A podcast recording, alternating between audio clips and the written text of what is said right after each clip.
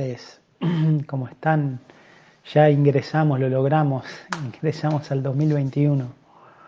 Bueno, felicidades para todas, para todos. Espero que hayan empezado bien el año junto a seres queridos. Mucho calor, estuvieron muy lindos los días para estar junto a seres queridos. Eh, ¿Alguna particularidad? ¿Han sentido algo? ¿Notan algo diferente en este nuevo año? Bueno, después de un fin de semana para algunos, extra largo. O sea, para mí, bueno, fue muy lindo. Vino mi madre de Buenos Aires. Así que estuve jueves, viernes, sábado, domingo compartiendo con mucha familia, la familia de Juli, mi familia. Fue un fin de semana muy lindo, la verdad feliz. Hoy también retomar la, la actividad. Para mí una gran bendición poder dedicarme a lo que me gusta, hablando nuevamente de la Ayurveda después de cuatro días, cuatro días sin Ayurveda. Bueno, Ayurveda en la práctica, pero sin hablarlo, eh, muy emocionado. Espero que ustedes estén bien. Eh, estamos viendo, justo también estamos hablando con Julia, a ver de cómo podemos resignificar este espacio para, para mejorar lo que sea más útil. y bueno, cuéntenme ustedes cómo están, cómo, a ver Julia, algún mensaje. Feliz año. Cristian Barrio Nuevo, unos, emojis. Andrea Posada, feliz año, y casi Jul. Llegan buenos deseos. Llegan buenos deseos a través de, de estos vivos. de Garage, feliz año, dos, bendiciones, cariño. A Jul. Alejandra Pereira, hola, aflojándonos. Lo que notamos es mucho cansancio. Mucho cansancio, sí. Sí, por ahí intenso, bueno, descansen, ¿eh? los que están cansados descansen. Cristian Barrio Nuevo, muchas felicidades chicos, por un año más con ustedes, siempre y siempre gracias. Mucha energía y felicidad, siento, dice Poli de Garage. Qué bueno. Laura Peña dice hola. Laura Peña, de San Cayetano. Bueno, excelente. Excelente, qué, qué lindo. Silvia Lucifora, buen año para todos los que acompañamos a estos seres hermosos. Buen año, siempre el año renueva, renueva esperanzas. y hoy 4 de enero, o sea que está medio gris, está caluroso pero medio gris, entonces no va a ser un buen mes.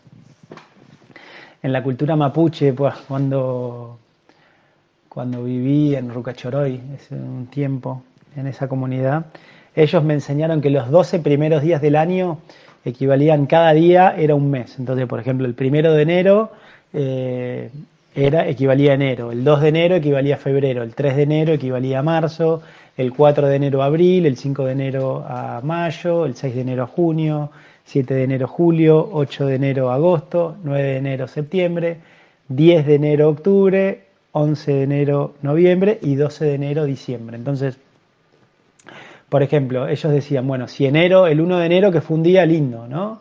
Un día caluroso, qué sé yo, entonces enero va a ser un mes lindo, con buen clima. Si hoy 4 de enero es un día nublado, qué sé yo, bueno, probablemente abril va a ser un día lluvioso, ¿no? Ellos como decían, según cómo esté ese día, el primer día del año, iba a estar todo ese mes. No sé de dónde lo sacaron, si eso tiene como algún, algún punto científico, es una creencia popular de ellos, pero me acuerdo que cuando estuve, justo que cayó a principio de año también con ellos, un año, eh, me hablaban de eso, entonces muy observadores. Así que, bueno, parece que el 4 de enero, en, eh, en abril, va a ser un día nublado, un mes nublado y lluvioso. Eh, hoy entonces vamos a hablar de un tema muy lindo a mí, que me gusta de la lluvia, que es el Agni. Este concepto que es revolucionario para la lluvia es muy importante que ustedes lo entiendan, porque entendiendo este concepto de Agni, que es diferente, es diferente a como nosotros eh, tenemos pensado eh, en la cultura occidental, digamos, e, este paradigma químico, más físico-químico del funcionamiento del cuerpo, este concepto de Agni nos saca un poco. Entonces quiero explicarles este tema del Agni cuán valioso es, cuán importante comprenderlo, porque de esta manera, eh, entendiendo esto del, Agni, eh, ustedes van a entender eh, su importancia. De hecho, ¿se acuerdan cuando la vez pasada hablamos de la definición de salud, que era Samadoya, Sama Agni? Bien, Entonces también los fuegos balanceados. Entonces la Ayurveda dice que hay 13 fuegos, 13 fuegos en el cuerpo. ¿sí? El primer fuego, el más importante, es el que se llama Shatara Agni. ¿bien? El Shatara Agni es eh, el fuego digestivo, que es una mezcla, esto lo vamos a ver en el curso de principios fundamentales, el Shatara Agni es una mezcla de subtipos de doyas. O sea, el Shatara Agni tiene los tres doyas, Vata, Pita y Kapha. ¿sí? Entonces vemos que el Shataragni está compuesto, digamos, de esto, de los tres doyas. Entonces, el Shataragni se dice que es el fuego digestivo, es el encargado de la digestión, de la asimilación de nutrientes, propiamente dicha. Es como el primer paso de la digestión tiene que ver con el fuego principal que se llama Shataragni, que como les dije es una mezcla de los tres doyas, Vata, Pita y Kapha. ¿sí? Después, una vez que el Shataragni nos permitió asimilar nutrientes, ¿sí? una vez que el Shataragni nos permitió entonces ahí pasan todos los nutrientes, el ajara rasa, que llama la ayurveda, pasa del canal del sistema digestivo, pasa a sistema circulatorio. Lo que en medicina moderna se llama la circulación porta-hepática, o sea, todo, todas las arterias mesentéricas. O sea, nosotros tenemos una doble circulación en, el intestino delgado. Una es la, la arteria mesentérica, que irriga, da toda la oxigenación y la sangre, digamos, para que el intestino funcione bien. Y la circulación venosa es la circulación portal. ¿sí? La circulación portal que termina en la vena porta que desemboca en el hígado. Entonces, esta vena porta, todo este sistema venoso portal, es el que lleva todos los nutrientes del intestino delgado hacia el hígado. ¿Bien? Entonces se llama circulación portohepática, ¿bien? Que toma un rol muy importante en la fisiología, digamos, eh, occidental también. Entonces, el Ayurveda explica que este Yataragni manda todos los nutrientes a esta circulación portal y por esta circulación portohepática, ¿no? por la vena porta, llegan todos estos nutrientes, el ajara rasa, al hígado. Entonces el Ayurveda en los textos clásicos explica que en el hígado tenemos los buta agnis. ¿sí? Buta significan elementos. Bien, entonces el Ayurveda se acuerda que está basado en la teoría del Pancha Mahabhuta, o sea, los cinco grandes elementos, que son los cinco elementos burdos. Bien, que componen toda la materia. Entonces, en los Panchamahabutas tenemos el éter, el aire, que la combinación de éter y aire es la que forman el Doyabata, el agua, el fuego, ¿no? que la combinación de fuego y agua es el que forman el Doyapita, y el quinto elemento es la tierra, que la combinación de agua y tierra forman el Doyakapa. Entonces, estos Panchamahabutas, estos cinco butas, estos cinco elementos, espacio, aire, fuego, agua y tierra, tienen en el hígado un agni. O sea, ¿qué significa? Que hay un fuego que transforma cada uno de estos elementos. Entonces, lo que nosotros entendemos, según esta teoría de la Ayurveda, es que este ajara rasa, que para nosotros tienen todos los nutrientes, llamémoslo aminoácidos, monosacáridos, no sé, glucosa, ácidos grasos libres, aminoácidos que forman proteínas. O sea, nosotros en el paradigma moderno lo vemos como esto, aminoácidos, grasa, eh, eh, ácidos grasos, porque son monomoléculas ¿no? que absorbemos en el intestino. Entonces tenemos aminoácidos, grasas, ácidos nucleicos y monosacáridos. Bien, son digamos los cuatro nutrientes básicos, ¿no? hidratos de carbono, proteínas, eh, grasas y ácidos nucleicos, ¿no? que son los cuatro como componentes básicos de los tipos de nutrientes que explican la nutrición moderna. Pero la Ayurveda dice buta agnis, o sea, tenemos un fuego para cada uno de estos elementos. ¿sí? Entonces, ¿qué hacen estos buta agnis? Estos buta agnis transforman, transforman estos elementos para saber a dónde dividirlos, para saber a dónde llevarlos. Entonces los buta agnis van eh, eh, en el paradigma moderno decimos lo metilan, lo acetilan, le agregan un hidrógeno, un grupo carboxilo, Bien, entonces químicamente el hígado transforma ciertas sustancias a través de reacciones enzimáticas, que para la ayurveda es los butaagnis. Entonces estos butaagnis transforman todos estos nutrientes para ser distribuidos a los lugares donde se requieren. Bien. Y una vez entonces ahí ya tenemos seis agnis. Bien. Entonces, una vez que los nutrientes fueron transformados por los butaagnis en el hígado y llevados a donde se necesitan, después estos nutrientes, digamos, son eh, tomados por lo que se llaman los datu agnis. ¿no? Entonces, los datus son los siete tejidos corporales, que también la definición de salud dice samadoya, samadatu, sama agni, sama malacría. O sea, tener balanceados también los datus, o sea, los siete tejidos que son el plasma, la sangre, el músculo, la grasa, la médula ósea en los nervios, los huesos y el tejido reproductor. Esos son los siete datos o los siete tejidos corporales de los que le habla la Ayurveda. Entonces, cada uno va formando al otro por la función de los datu agnis. ¿no? Entonces, el Ayurveda explica que el ajara rasa entra en contacto con el rasa agni, ¿no? Entonces, e, el, el ajara rasa, o sea, el jugo de los alimentos, una parte se transforma en plasma, una parte se va a desecho y otra parte queda para formar el siguiente datu que es la sangre. Entonces, los datu agnis van transformando los diferentes nutrientes para ir formando los tejidos corporales y regenerar los tejidos del cuerpo. ¿sí? Entonces, también a veces observamos, el Ayurveda explica que cuando hay una alteración de estos datu agnis, hay problemas. Por ejemplo, la típica y lo más común en esta era moderna es la osteoporosis. ¿Sí? La osteoporosis es un problema de uno de los datu agni, ¿sí? donde el, el, agni encargado de generar hueso no funciona apropiadamente por el exceso de bata. ¿no? El, el astidatu, o sea, el, tejido óseo, es un hueso, el hueso es el único datu regido por el dosha vata. O sea, dijimos que vata es aire, es etéreo, no tiene mucha sustancia. Entonces, cuando las mujeres entran en la etapa vata de la vida, que es la etapa postmenopáusica, ¿sí? Entonces, este tejido óseo que está regido por vata aumenta el vata, por lo tanto, baja la densidad ósea, ¿sí? Pero bueno, hay detalles, no siempre la osteoporosis, o sea, es sinónimo de fracturas. El ayurveda tiene una versión diferente, ¿sí? Eh, pero bueno, esto es un poco para explicar la importancia. Entonces, ¿qué es esto del Agni? O sea, ok, ya nos explicaste el Yataragni, los cinco Butagnis y los siete Datuagnis, ¿no? Perfecto, son 13 fuegos que son fundamentales para que el cuerpo pueda asimilar energía, distribuirla donde tenga que estar y generar los tejidos necesarios para que el cuerpo se mantenga fuerte, tónico, saludable y funcionando apropiadamente, ¿sí? Entonces, esto es algo maravilloso del cuerpo humano y es una realización que tuve hace poco, ¿no? de, verlo y entenderlo de esta manera.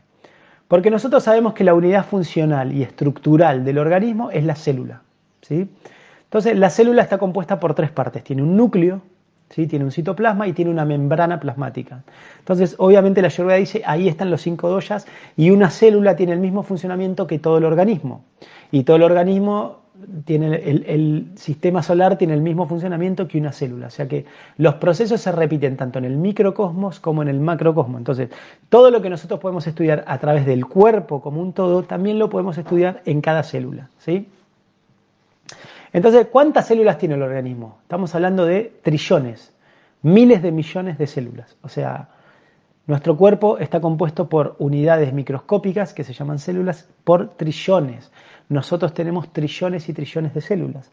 Entonces, pero al mismo tiempo el cuerpo tiene algo maravilloso. ¿Y qué es esto? Los cuerpos en general, esto no es solamente el cuerpo humano, sino el cuerpo de cualquier especie de vida, que según el Ayurveda son 8.400.000 especies de vida diferentes. ¿Qué particularidad y qué importancia tiene eh, esta forma, digamos, esta creación increíble que es el cuerpo, ¿no? y el cuerpo humano sobre todo, por la, por la característica y el cuerpo sutil, la, capacidad de abstracción y de inteligencia, ¿no? y, de hacer eh, asunciones, ¿no? mezclar conceptos para, para eh, pensar sobre realidades posibles. O sea, es impresionante el cuerpo humano. Cada una de estas células genera su propia energía. Eso es algo increíble. O sea, uno dice, bueno, ¿por qué ¿Por qué se habrá creado así? Así de la misma manera como en un, en un motor de un auto. Nosotros tenemos un motor que hace que todo el auto funcione, ¿sí? pero tenemos un motor central, un carburador, donde entra el combustible con el oxígeno, hacen la combustión, ¿no? y de esa manera mueven un pistón que mueve un árbol de levas y mueve un cigüeñal que se mueve un volante y hace que las ruedas giren, o sea, transformar como esta energía, digamos, explosiva en energía cinética de movimiento. ¿Sí? Pero hay un lugar central y eso mueve todo. Es como que no es que la rueda del auto genera su propia energía para moverse. Pero en el cuerpo sí se da eso, que cada célula, cada una de estos trillones de células generan su propia energía. Y para generar su propia energía necesitan básicamente dos combustibles, dos combustibles principales, que son uno la glucosa y el otro el oxígeno. Por eso el cuerpo tiene estrategias. Entonces, el oxígeno, el cuerpo desarrolló la estrategia de respirar 24 horas todo el tiempo. O sea, todo el tiempo nosotros estamos inhalando oxígeno y exhalando dióxido de carbono. ¿sí? Es un intercambio gaseoso. No dejamos de respirar ni siquiera cuando dormimos. Esto es algo maravilloso. Bien. Ahora, La glucosa, no, no es que la estamos incorporando de 24 horas, por el contrario, la glucosa solo vamos a incorporarla en los momentos en que comemos.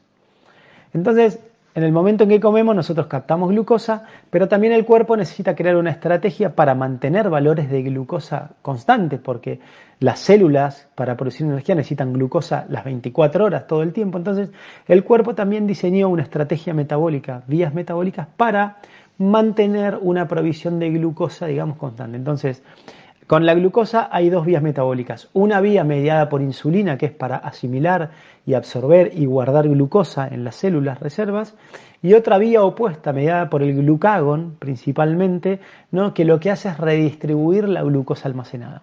Entonces, para la glucosa tenemos absorción y después redistribución de glucosa almacenada. Entonces, de esa manera, el cuerpo le asegura o podríamos decir el Agni, ¿no? El Agni le asegura a cada célula una provisión constante de glucosa y oxígeno, para que de esta manera, a través de estos nutrientes, cada una de las células puedan producir su propia energía, que es el adenosin trifosfato, o conocido como ATP. Bien, entonces, en presencia de oxígeno por cada molécula de glucosa, una célula puede formar 38 unidades de ATP. En ausencia de oxígeno, sin oxígeno por cada molécula de glucosa, o sea, por la fermentación anaeróbica, una célula puede generar solamente cuatro unidades de ATP. Entonces, imagínense qué importante es esto del oxígeno, ¿no? que a través que dentro de las mitocondrias se produce un proceso que la ciencia moderna llama fosforilación oxidativa, que es oxidar estos fósforos para expandir la creación de energía. ¿Sí? Entonces, bueno, bien, ahora ¿Y cómo hace el cuerpo? ¿Cómo hace el cuerpo? ¿Cómo sabe el cuerpo dónde se necesita glucosa y dónde se necesita oxígeno? ¿Dónde está esa inteligencia? ¿Cómo explica la ciencia moderna? ¿Cómo explica la fisiología dónde tiene que ir cada cosa? ¿Sí? Y acá hay una, un quiebre y una bisagra increíble, ¿no? Que por eso me gusta tanto la Ayurveda, porque la Ayurveda pone en la mesa y en la discusión que hay una conciencia, que hay una inteligencia por detrás. Obviamente nosotros la Ayurveda dice esa inteligencia es la entidad viviente, el alma espiritual. Entonces, el alma espiritual, que es consciente, o sea, que el cuerpo, yo puedo tocarme y puedo tener conciencia de mi cuerpo porque hay un alma habitando este cuerpo. Cuando el alma se va, lo que nosotros decimos, por eso en la cultura védica se dice dejó el cuerpo.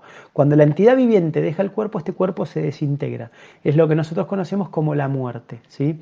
La muerte significa cuando el alma se retira del cuerpo. Entonces, este cuerpo se deshace y se desintegra y vuelve. Si nosotros dejamos un cadáver en el medio del campo, ese cadáver se va a descomponer van a ir animales, van a comer un poco, ¿no? Y ese animal de esa carne que comió la digiere y termina en excremento, o el, cuerpo se descompone solo por el paso del tiempo y las bacterias y los microorganismos que están en la tierra, ¿bien? Y vuelve a ser como abono, vuelve a ser tierra, o si lo incineramos, si lo cremamos, ese cuerpo se transforma en cenizas. Entonces esos son los que explica la lluvia, los tres destinos del cuerpo, cenizas, excremento, si te come un pájaro o un animal carroñero, o eh, tierra. ¿Bien? Entonces, nosotros lo podemos saber eso, que el cuerpo se descompone. ¿sí? Entonces, el Ayurveda explica que el alma espiritual actúa a través del Agni. El alma espiritual es la que activa el Agni, el Shatara Agni, los Bhuta Agnis y los Datu Agnis. Entonces, este Agni vendría a ser como un director de orquesta. Estos fuegos, digamos, son ese director de orquesta que le dicen al organismo dónde se requieren estos nutrientes, dónde necesitamos los nutrientes de la alimentación, dónde necesitamos llevar oxígeno, dónde necesitamos llevar glucosa. Entonces, cada célula es autónoma, producen su propia energía, pero con la coordinación del Agni, de la inteligencia, de la conciencia del cuerpo. Entonces el Agni gobierna esta inteligencia celular, gobierna los procesos digestivos, gobierna la asimilación y la transformación de nutrientes. Entonces, de esa manera, esto trae la impronta algo maravilloso, que nosotros, si tenemos el Agni, que es algo que tiene conciencia y es un director de orquesta, yo como director de orquesta puedo cambiar la música y puedo hacer que la orquesta toque un alegro, o sea, un ritmo fuerte, o puedo que, hacer que toquen algo más lento y algo más suave. Entonces, ¿qué significa esto? Que acá toma esta impronta de la importancia y de la conciencia con la que yo obtengo los alimentos. Entonces, si yo tengo un Agni que tiene conciencia y que va a hacer una inteligencia y me va a poder determinar a dónde van estos nutrientes, también este Agni va a diferenciar el tipo de energía y el tipo de vibración que tengan estos alimentos. Por eso, entendiendo este concepto de Agni, uno empieza a tener en cuenta un montón de detalles que no se tienen en cuenta en la concepción moderna de la realidad o de la biología. Por eso a veces nosotros decimos no mezclar crudo con cocido. Para, para la medicina moderna eh, te dicen, sí, es lo mismo, si en el estómago todo se mezcla. ¿Qué diferencia hay entonces mezclar crudo con cocido simultáneamente si todo se va a mezclar en el estómago? Pero nosotros, como entendemos el concepto de Agni, sabemos que no es lo mismo, que tienen diferente energía, por lo tanto hay que separarlos. ¿no? Ya lo explicamos varias veces, que primero va lo crudo porque necesita un Agni intenso pero inmediatamente digiere todo, eh, eso lo crudo se transforma como un jugo, como un líquido que es el que va a cocinar lo cocido en el estómago. ¿Bien? Entonces eso lo vamos a explicar con mucho detalle cuando hagamos los cursos y demás. Entonces, entendiendo este concepto de Agni, podemos ver, digamos, que hay una inteligencia y que yo también puedo intencionar. Por ejemplo, si a mí me duele un músculo, yo digo, bueno, voy a comer una banana y palta para regenerar ese músculo del hombro. Y yo cuando estoy preparando esa banana y esa palta, puedo intencionar ese alimento. Y como en ese alimento, digamos, están los elementos y el Agni combina con esos alimentos, también yo lo puedo intencionar y hacer que el Agni mande esos nutrientes necesarios a la zona donde yo la intenciono. ¿Se entiende? Entonces, bueno, este es el concepto de Agni, que es un concepto maravilloso. El cuerpo tiene una conciencia, el cuerpo tiene un director de orquesta. Entonces, todas las reglas y regulaciones de la Ayurveda están dirigidas a fortalecer y balancear Agni, porque uno sabe, cualquiera sabe que si tienen el Agni balanceado, el cuerpo va a asimilar lo que necesita y va a eliminar lo que no necesita. Y eso que lo que asimiló lo va a llevar y lo distribuir donde es necesario. ¿Se entiende? Entonces el cuerpo empieza a funcionar como un violín. Cuando se dice ese dicho, funciona como un violín, que significa que todo está aceitado, todo está funcionando a la perfección.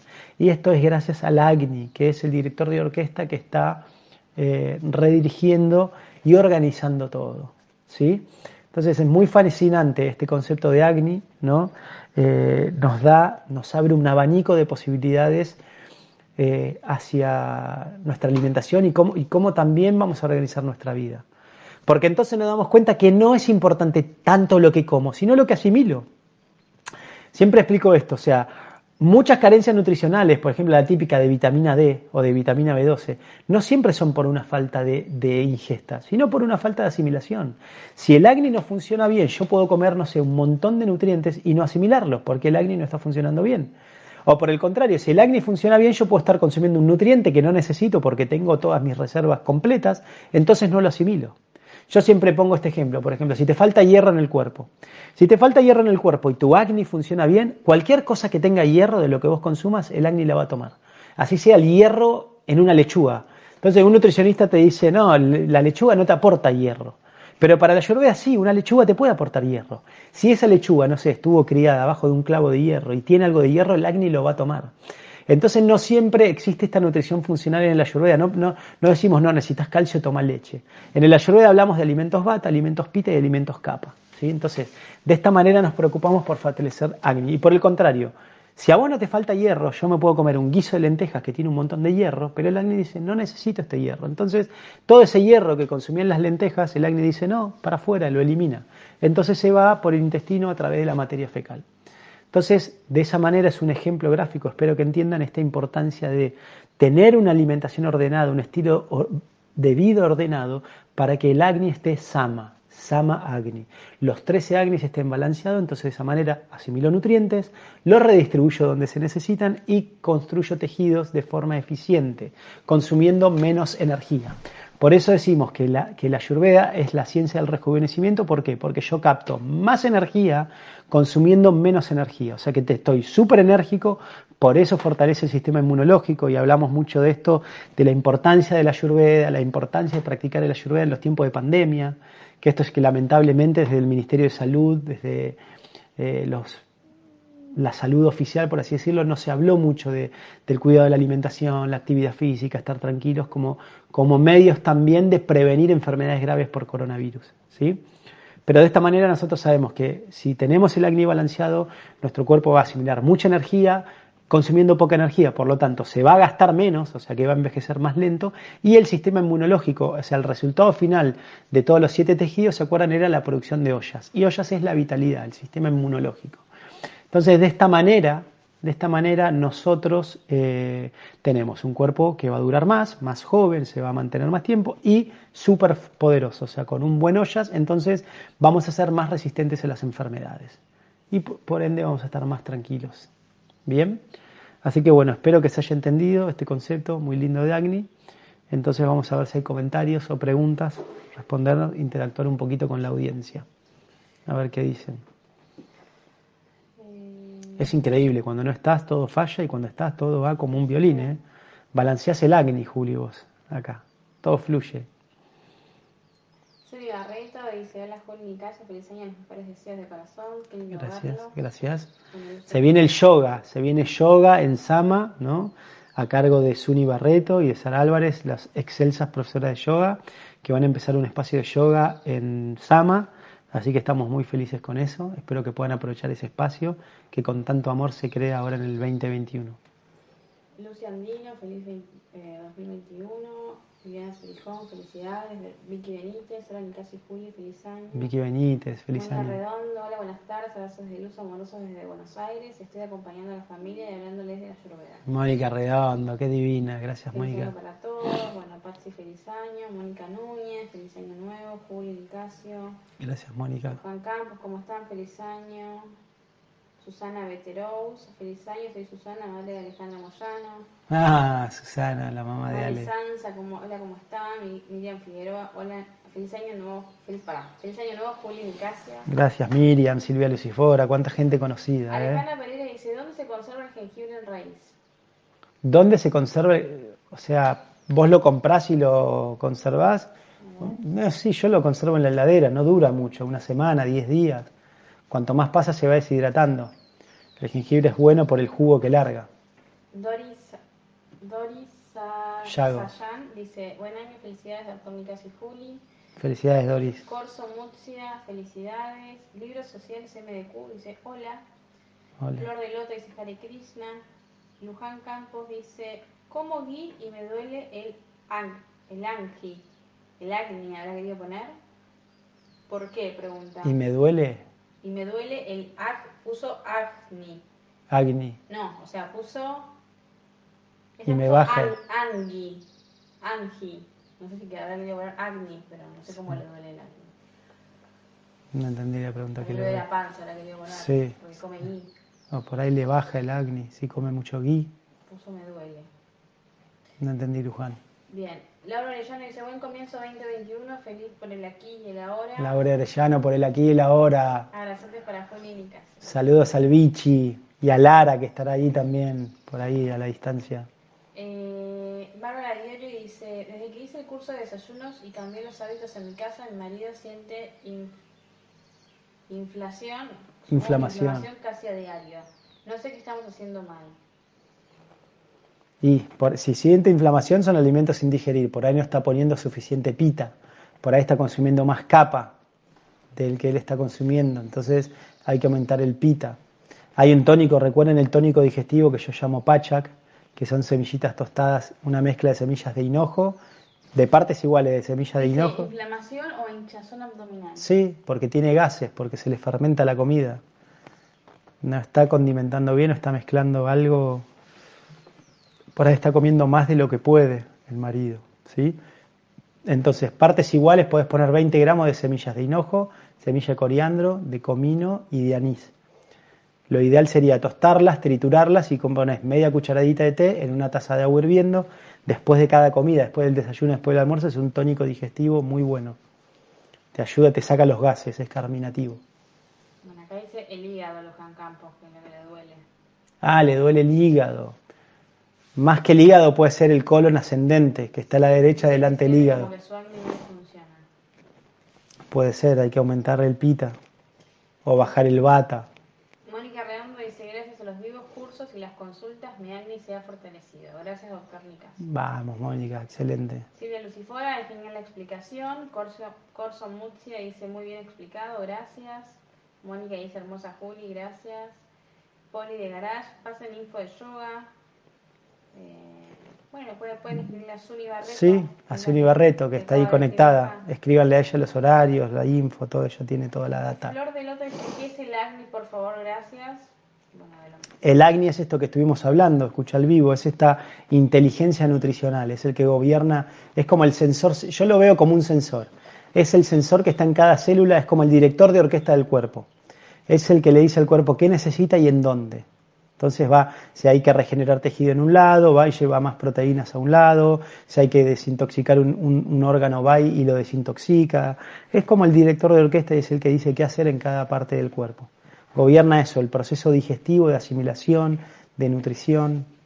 La, es la conciencia celular, esa es una buena forma de, describirlo. Nora Rimago dice muy feliz año de mi casa Cabilla y Juli, gracias por tanto. Tononi dice feliz año. Eh, Silvia Lucifora dice, ¿cómo proveer glucosa para energizar la célula, la célula en edad bata? O sea, ¿cómo proveer glucosa? Bien, o sea, normalmente la etapa bata sabemos que bata es móvil. Entonces, el cuerpo es increíble porque deja para la última etapa de la vida el cuerpo se empieza a achicar, o sea que el cuerpo es bata donde hay un mayor recambio celular. Entonces, eso naturalmente tiene que acompañar con un menor movimiento externo. Entonces, normalmente en la ancestral cultura védica, cuando se vivía de acuerdo al paradigma védico, las personas cuando ya llegaban a la posmenopausia ya se empezaban a retirar, ya vivían una vida más tranquila, o sea, sin tanto, sin tantas tareas, sin tantos que hacer, o sea que había menos movimiento. Entonces, naturalmente, ahí la dieta no, necesitas tanto capa, o sea, tanta proteína, tanta glucosa, sino necesitas más vitaminas, una dieta más bata y más pita. Entonces, lo ideal después de la posmenopausia, ¿sí? después de la menopausia, es consumir más, más verduras, porque tienen un montón de vitaminas, tiene fibra, semillas, frutos secos, aceites, frutas, o sea, consumir más vitaminas y grasas saludables y no tanto capa. Bien, ahora, si vos todavía estás, sos una persona moderna y es muy activa, digamos, en la menopausia, entonces sí tenés que aumentar la cantidad de capa y eso lo obtenés principalmente la glucosa en las hortalizas ricas en hidrato de carbono como papa, batata, calabaza, remolacha cocidas y en los cereales el arroz, el maíz, el mijo, trigo, avena, cebada, centeno. Y un poquito también en las legumbres. Entonces puedes incrementar un poco la proporción de estos alimentos, bien, para incrementar la ingesta de glucosa, de capa en el cuerpo. Laura Peña dice, maravillosa tu explicación. Eh, Luján Campos dice, bueno, una bendición en mi vida, Carlos. Gracias, Laura Luján. Peña dice, para prevenir lo que, lo que viene con la menopausia, ¿podría hacerlo desde la ayurveda? Sí, claro. Básicamente lo más importante en la menopausia, cuando sobre todo estén en la transición en la perimenopausia, es estén tranquilas, o sea, no se agoben, no estén extrema, con un ritmo de vida muy acelerado. Traten de estar más aplomados, o sea, la menopausia es una etapa muy importante para una mujer, ¿no? Ya biológicamente marca el final de la posibilidad de ser madre. En teoría, una persona de esa edad ya crió sus hijos, ya tiene hijos que tienen sus propias familias, probablemente muchos tienen nietos entonces uno simplemente se dedica a jugar con los nietos, ya están jubilados, ya no tienen una responsabilidad de trabajo o jubiladas. Entonces este es el momento para empezar a incrementar nuestro camino espiritual. Y también es donde uno se pone al servicio de los más jóvenes. Uno ayuda y da consejos a la sociedad, a las generaciones más jóvenes. Entonces lo hace desde un lugar de consejo, desinteresado, tranquilo. Uno se conecta también con su impronta que quiere dejar en el mundo. Entonces es muy importante uno estar tranquilo, sobre todo a nivel mental. ¿Sí? La posmenopausia yo deseo para mí que sea un momento donde uno ya no está como agobiado de qué hacen los hijos, si van bien, si están bien, si están sanos, si prosperan en la vida, si, si pudieron eh, tener buenas relaciones amorosas, eh, si, tienen, si están realizados. ¿sí? Todo eso que uno piensa, digamos, en la etapa anterior de la vida, ¿no? Si, si puede llegar a fin de mes con su trabajo, si puede generar, digamos, sustento para sus seres queridos, etcétera, etcétera. Bien, Miriam Figueroa dice, ¿qué se puede usar para hidratar la piel después de una exposición solar? Lo mejor siempre digo ahora en verano, que tenemos mucha exposición solar, es el consumo de remolacha, calabaza y zanahoria cocidas. Eso tiene mucha vitamina A, entonces es un buen regenerante de la piel. Y después siempre la hidratación, recuerden, la hidratación son tres, tres cosas. Primero, consumir frutas y verduras crudas, o sea, consumir alimentos crudos todos los días. Después consumir preparaciones líquidas, jugos, sopas, salsas, o sea, preparaciones que tengan mucho líquido. Y tercero, tomar poquito líquido a cada rato, o sea, tomar agua, tomar infusiones de hierbas, pero cada cinco minutos estás tomando algo, no es que te tomas una botella de golpe y después estás tres horas sin tomar nada, después una botella. Eso no porque es fuerza y diuresis. Todo el tiempo hay que ir tomando sorbitos de agua.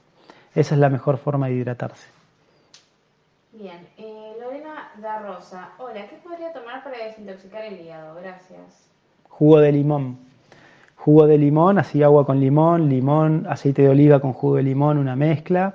Y también eh, infusiones de hojas amargas una mezcla de infusión de semilla de cardo mariano, de carqueja, ajenjo, boldo.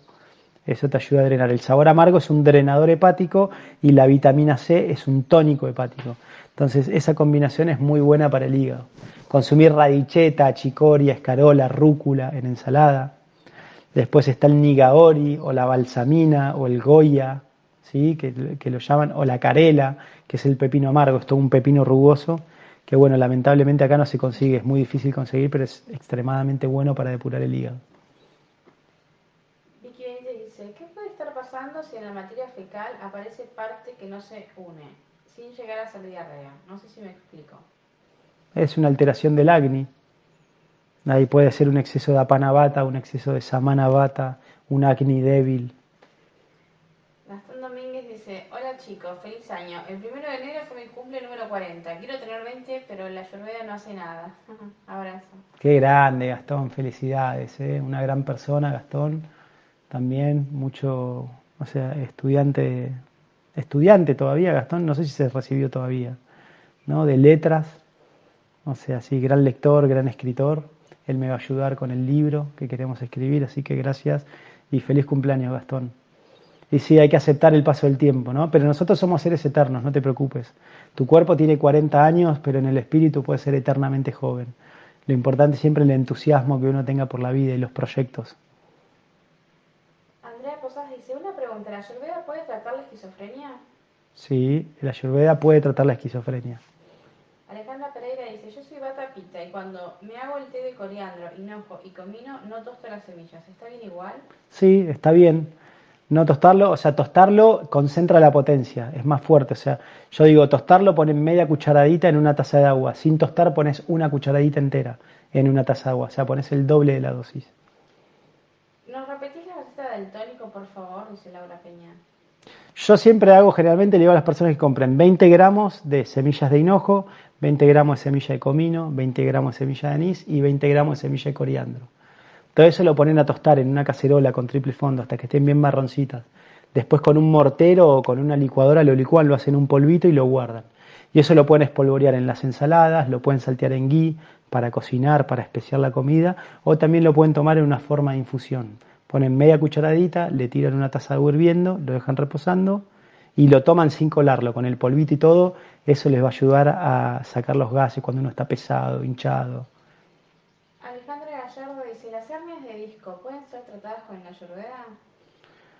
Sí, a ver, o sea, todo puede ser tratado con el ayurveda, o sea, porque la ayurveda, como bien dijimos, te ayuda a regenerar tejidos, eh, es más eficiente el cuerpo, entonces se limpia mejor, funciona mejor, es más eficiente, pero no podemos decir que va a curar todo. Depende del grado de hernia de disco, cuánto daño tisular hay, cuán, cuán alterada está esa vértebra. Definitivamente vas a mejorar, ¿va? porque el ayurveda es una dieta antiinflamatoria, entonces las hernias de disco generalmente generan inflamación dentro de la aponeurosis paravertebral, entonces es, es, una zona que es muy difícil drenar.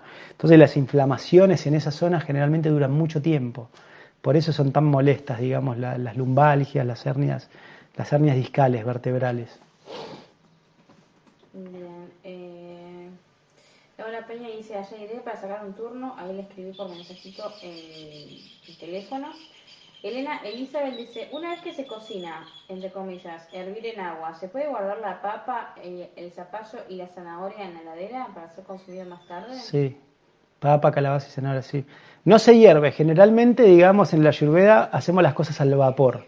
Esto es, podemos poner una rejillita y ponemos un fondito de agua y que con el vapor se haga. Es raro, la única forma donde hervimos los vegetales es cuando uno hace una sopa, que primero lo saltea y lo hace al vapor y cuando está blandito le agregamos agua. Pero en general para hacer esta eh, remolacha, calabaza y zanahoria, háganlo al vapor mejor. Y sí lo pueden conservar hasta tres días en la heladera. O sea, pueden cocinar hoy lunes y tienen para el martes y miércoles. Y el jueves recién vuelven a cocinar. Y tienen su porcioncita ahí, el tónico de la piel, para el verano. que hoy está medio nublado, pero... David Barrera dice, hola chicos, para el cansancio, ¿qué, qué, comemos? ¿Fruta? Soy pita vaca. Sí, para el cansancio es limpiar los intestinos. Generalmente el cansancio es por exceso de ama, exceso de capa, exceso de ama sin digerir, o sea, capa sin digerir ama en el tubo digestivo. Entonces, frutas a la mañana y ensaladas al mediodía y jugos, jugos de frutas y verduras entre comidas. O sea, tomar mucho líquido, sobre todo de frutas y verduras. Eso te va a levantar, te va a dar vitaminas y te va a descongestionar el tubo digestivo. Ana María Rodríguez dice, desde hace un hermoso año se lo merecen. Gracias, Ana María querida, gracias por tus buenos deseos.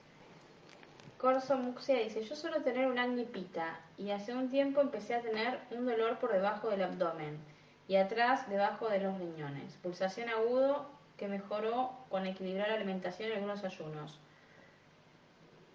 Un agnipita, eso es medio raro. Pará, porque sigue. Peto Cabrera, notablemente de peso. En una semana 5 kilos, al principio. Ahora estoy estable. Puede ser WYF sea un desequilibrio bata. Gracias. WYF. Lado derecho del dolor. El dolor dice. No entendí bien, pero el Agni no es pita, el Agni tiene que ver con todos los doyas, no, no, no, no es con un doya en particular. O sea, pero por lo que ella dice, tiene fluctuaciones en el peso y puede ser que el Agni sea intermitente. Que ella dijo que doya es al principio, dice. Yo suelo tener un Agni pita y hace un tiempo empecé a tener un dolor por debajo del abdomen y atrás de los riñones. Pulsación aguda. El Agni pita, o sea. Que es del lado derecho. Las es así, las personas, digamos, capa tienden a tener el manda Agni, o sea, el Agni muy débil. Las personas pita tienen a entender lo que se llama tikshna agni, que es un agni muy severo, entonces es tan caliente el agni que incinera los nutrientes, no llegan a asimilarse. Y las personas bata tienen la tendencia a tener un, agni fluctuante, que es estas personas que por ahí engordan o bajan de peso, o sea, porque el agni, digamos, a veces está muy exacerbado y a veces está muy, muy bajo, está fluctuante. Entonces se, debe se puede deber a eso, que a veces baja mucho de peso y sube. Puede ser un agni más de bata que de pita porque el Agni Pita te hace bajar de peso porque no, no, no llega, eh, hay tanto calor, es tan fuerte el, Agni que, que, quema los nutrientes antes que el cuerpo los pueda asimilar. Bien. Eh, dice, los picores en la piel de todo el cuerpo, ¿con qué tienen que ver? Soy Pita, aquí en invierno, y aquí es invierno y siento mi piel muy seca. ¿Con qué desequilibrio tendrá que ver? ¿Qué me recomiendas? Hoy me he comprado el aceite de sésamo. Muchas gracias. Sí, pues se puede deber a muchas cosas, pero por lo que vos decís, piel seca y demás, puede ser un desequilibrio del doya bata. El aceite de sésamo, las terapias de oleación, avianga, snéjana, son buenas para la piel seca, pero eso mejor, las cuestiones a veces de la piel es mejor tratarlas internamente. Con esto que decimos remolacha, calabaza y zanahoria. Bien. Habría que ver también si no hay fiebre intestinal, también frotaciones con paños helados en el bajo vientre. Eso también ayuda a mejorar, a hidratar la piel. Hidratate muy bien, Agniart. Aumentar la hidratación como dijimos. Bien. Vicky Benítez dice, ah, debo decirles que en estas fiestas se hizo famosa la receta de ratatouille. Gustó mucho, hasta lo volvieron a hacer y lo mostraron en las historias. Gracias. Bien ahí, aguante las recetas de menú navideño. Qué bueno. Y Elena, Elizabeth dice muchas gracias por Nicasio, feliz año. gracias. Bueno, a pleno con preguntas, me gusta, empezamos el año motivados, entusiasmados. Así que bueno, vamos a ver qué nos depara este 2021. Pero si pasamos el 2020, que fue un año difícil, seguramente que esto lo vamos a pasar también. Así que bueno, gracias por estar ahí. Entonces vamos a leer el cuentito Himalayo para terminar este vivo, un número del 17 al 150. Bien. 17 al 150.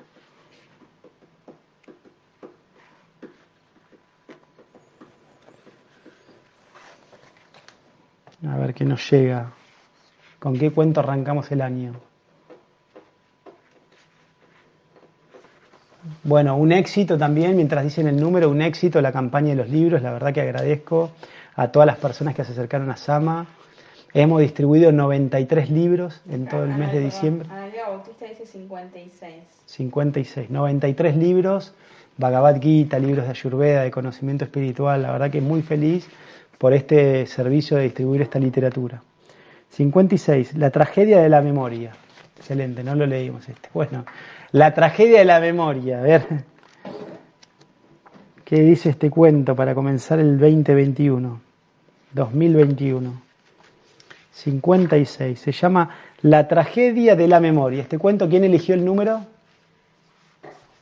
Analía Bautista. Analía Bautista, especialmente para Analía Bautista, extendible a toda la audiencia. La tragedia de la memoria. Era un acaudalado individuo, por cierto de bastante mal humor, que había perdido la memoria. Pero la familia no aceptaba el hecho, porque el hombre, al no tener memoria, había dejado de dirigir sabiamente sus negocios y ya no asistía a las necesarias reuniones de trabajo, ni organizaba bien sus empresas. Entonces recurrieron a curanderos, magos, demiurgos, herbolarios, médicos y todo tipo de especialistas, pero sin ningún resultado. La familia tuvo noticias de que había un hombre que se servía de numerosas técnicas y había tenido gran éxito incluso con personas dementes o mentalmente muy enfermas. Le hicieron venir pagándole todo lo que el hombre exigió. Durante semanas, a base de distintos métodos, trabajó con el desmemoriado y por fin consiguió que el hombre de negocios recuperase la memoria. Pero cuando la, pero cuando la recobró, lo mismo que antes de perderla, el individuo comenzó a ser déspota y agresivo, hiriente en palabras y actos, siempre alterado e irritable, o sea, que su vida y la de los demás volvió a ser un tormento. Pero en el alma del hombre había quedado el eco de que mientras había estado sin memoria se sentía bien, sosegado y alegre, libre de deseos obsesionantes, tensiones y conflictos, avidez y odio. Entonces acudió al especialista que le había devuelto la memoria y le dijo, te lo ruego, te pagaré todo lo que me pidas, pero por favor, retorna mi mente al estado de que la sacaste. Ah, la tragedia de la memoria. Entonces, ¿cuál es la enseñanza de este cuento? Dice, la ofuscación, la codicia, el aferramiento, los viejos patrones mentales de avidez y odio, todo ello genera perturbaciones psíquicas y de comportamiento. ¿Cuánto mejor sería estrenar la mente todos los días y tenerla un poco más clara y pura? Y para hacer esto, meditación. ¿sí? La meditación y la introspección es fundamental. Entonces, por eso tomen esta práctica tan saludable que es la meditación, la oración la introspección para refrescar nuestra mente, nuestra memoria, ¿sí? Olvidar rencores, eh, aceptar aprendizajes, ser humildes, encontrar nuestra posición en el universo. Muy lindo este cuento, ¿eh? Así que bueno, muchas gracias, qué bueno, un nuevo año, nos encuentra juntos. Gracias por estar ahí, que tengan todos una buena semana y nos vemos la semana que viene. Hasta pronto. Adiós.